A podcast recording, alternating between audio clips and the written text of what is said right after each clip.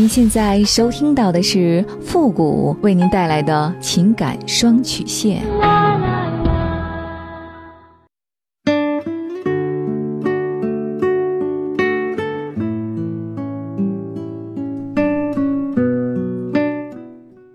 你没有主意，我可以给你；你没有方法，我可以帮你。您现在正在收听到的是由复古给您带来的情感双曲线，也就是为您解答在情感上遇到的所有的问题，包括亲情、友情和爱情。好了，那么接下来时间呢，让我们来关注一下今天的问题。这位朋友呢，他说：“傅老师你好，我今年三十六岁，我是独生子女，我离过一次婚，有一个女孩，今年十二岁了。”一直都是我父母给带着。二零一七年的时候呢，我又重新的组建了一个家庭，她也是离婚的，对方呢也带一个孩子，也是一个女孩。我比他大三岁。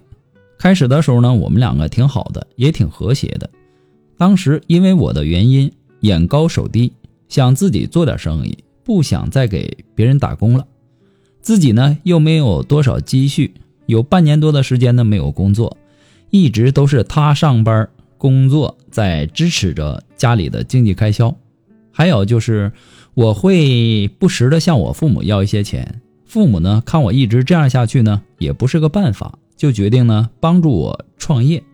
我们开始卖五金建材，因为我没把心态摆正，觉得是我家里出的钱，所以呢几乎全是他在忙生意的事儿。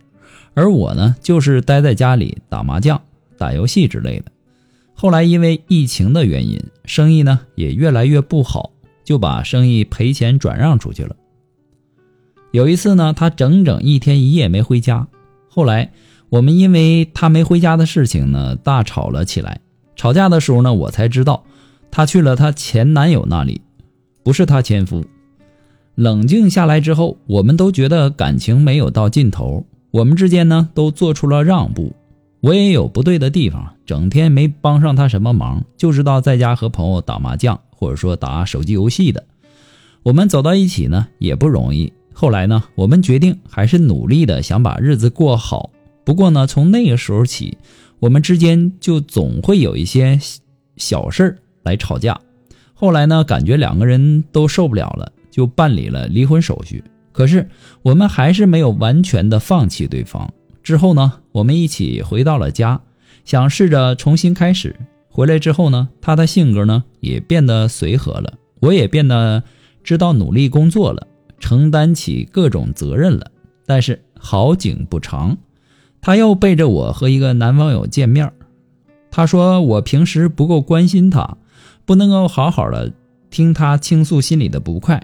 之后呢，我因为生气和他又吵了起来。这次呢，由于吵得比较凶，气头上说出了让他滚的话。结果呢，他半夜偷偷的拿着行李就真走了。我去了所有可能的地方找遍了，还是没找到。他一直关机，不回微信，也不接电话。一个星期之后呢，我才知道他回娘家了。我很难过，我真的不知道和他就这么结束了。而现在呢，他在娘家那边，还是完全不和我联系。我也知道自己错了，以前很不好，很想挽回，很看重这段感情。我现在每天上班呢，就想着怎么找他回来。回到家之后呢，难过的自己流眼泪，每天吃不好睡不好的。我父母呢，也因为这事儿骂了我很多次，让我放弃这段感情。有的时候呢，我也觉得这份感情太累了。但我真的做不到放手，我到底该怎么办？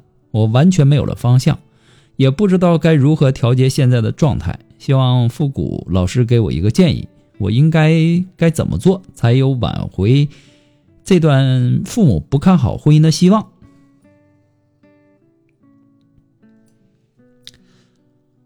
可怜之人必有可恨之处，这句话在你身上体现的是淋漓尽致啊！那既然你的第一次婚姻失败，然后又重新组建了一个家庭，按道理来说，你应该要懂得珍惜、反思和吸取上一段婚姻失败的这个教训，要学会好好的经营感情、经营婚姻。